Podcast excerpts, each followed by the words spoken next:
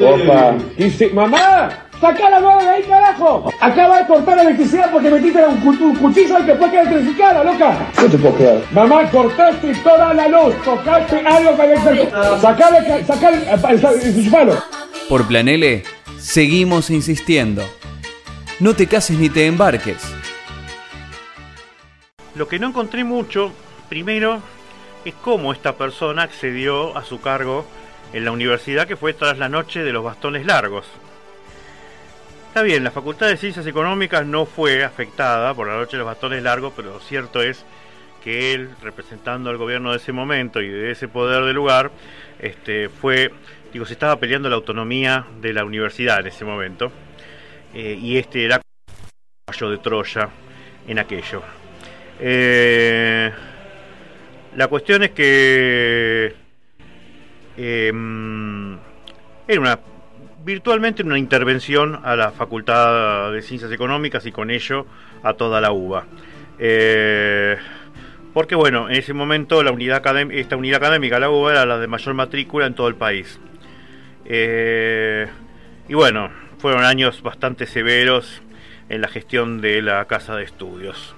La cinematografía tampoco este, figuraba en el, en muchas notas que leí sobre este contador, salvo la de lugares específicos dedicados a la cinematografía, que bueno, este hombre, entre sus múltiples este, locuras de imponer el cine y de poner el cine que el gobierno quería que se filmara, este, entre otras cosas, destruyó el Festival de Cine de Mar del Plata, que fue recuperado recién en los 90 gracias a Julio Majarvis, o Majarvis, como usted lo quiere llamar.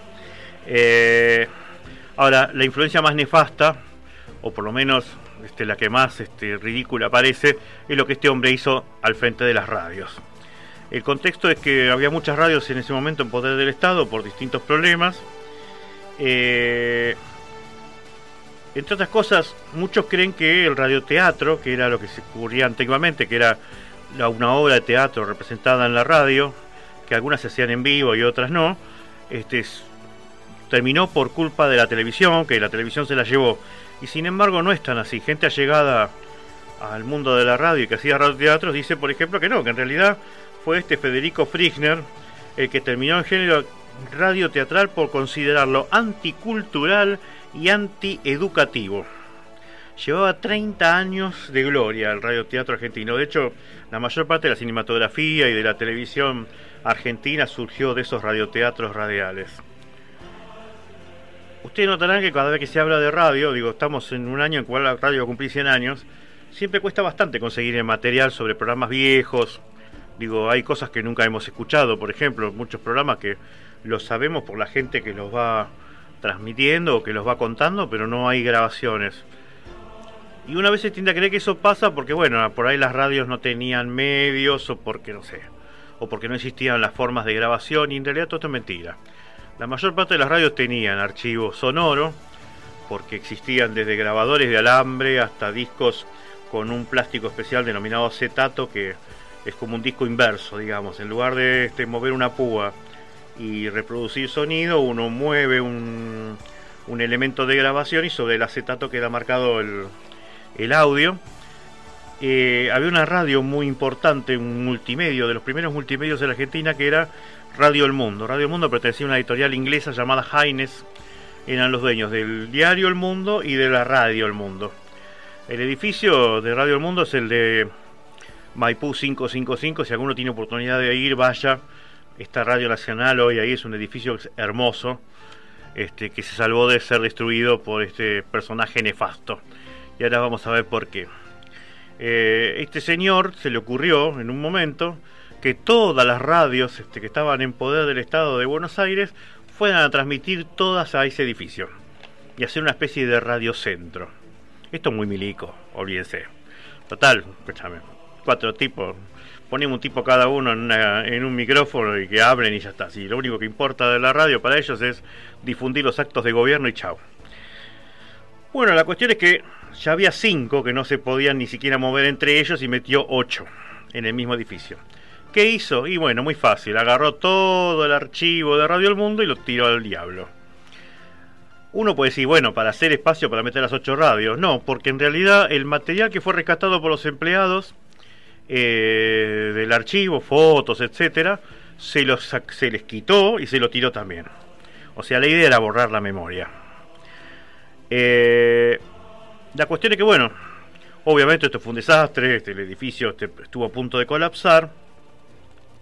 Dice, según relata Luis Salerno, locutor de Radio El Mundo, esto es una entrevista en el 95 más o menos, dio orden, eh, Frischner dio orden de tirar todo lo que estaba archivado, discos, cintas y también las fotos originales que se sacaban en las emisoras para la revista. Bueno, algo parecido como se hace hoy con el cine, que se monta un, estudio, que se hace la foto de difusión. Bueno, eso hacía la radio antes. Hasta vaciaron los armarios de los empleados que rescataron de la basura parte del material. Ahora viene lo que nos, nos este, que sería el tema central de hoy.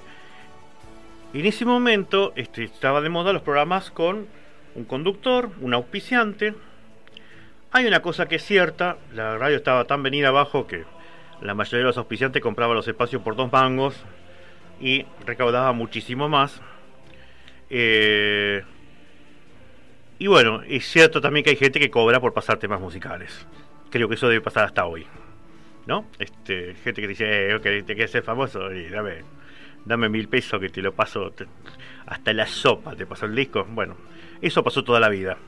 Entonces, ¿qué se le ocurrió a este buen hombre? Bueno, hacer una circular. No la conseguí, ya la voy a conseguir. En el año 1967, donde estableció que no se podía pasar este mm, a un mismo, una misma pieza musical más de una vez por día en la radio. Parece mentira, pero así es. Y sin embargo, como en ese momento empiezan los reclamos por Malvinas, se le ocurrió que lo que sí, eh, la, única excepción a, a eso de pasar este, un mismo artista en el día era Carlos Gardel. A Carlos Gardel se lo podía pasar todo el tiempo. Este, con Carlos Gardel hubo otra prohibición en otro momento y en otro gobierno militar donde este, se lo había prohibido cuando salía con guitarras porque para la esposa del milico que manejaba la radio, este, Gardel con guitarras era Mersa. Entonces, como a la señora no le gustaba. Ah, sí, pues esa es otra característica. Los milicos tienen varias características. Una es levantarse temprano para poder afanar más, la otra es este, que son muy dominados por las mujeres. La cuestión.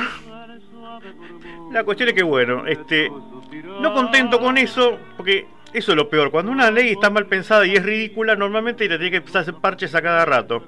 Después resulta que al gobierno le, empezó a interesar el tema Malvinas, porque imagínate digo que es nacionalista que te viene mejor que Malvinas. Entonces ahí hizo otra ley en la cual obligaba a pasar una samba que se llamaba Islas Malvinas todo el tiempo. Todo el tiempo. Según la revista Primera Plana, la samba era insoportable. Pero bueno, cuestiones de este gente que bueno, eh, no es lo solamente lo que hizo, ¿no? Digo, echó gente, redujo salarios, en todo ese tipo de cosas que se hacen en pos de un supuesto ahorro que jamás vimos. Yo, desde que tengo uso de memoria, y esto, perdónenme, si vuelvo otra vez a hablar de alguien que parece un abuelito, desde que veo que se recorta, que se quita, que yo nunca vi el ahorro, nunca vi donde sobra la plata. No sé si es porque realmente el, recorte y el ahorro no se hizo o porque se destinó, lo que se ahorró se destinó para otra cosa. Pero yo la verdad nunca vi que nada de superávit en este país.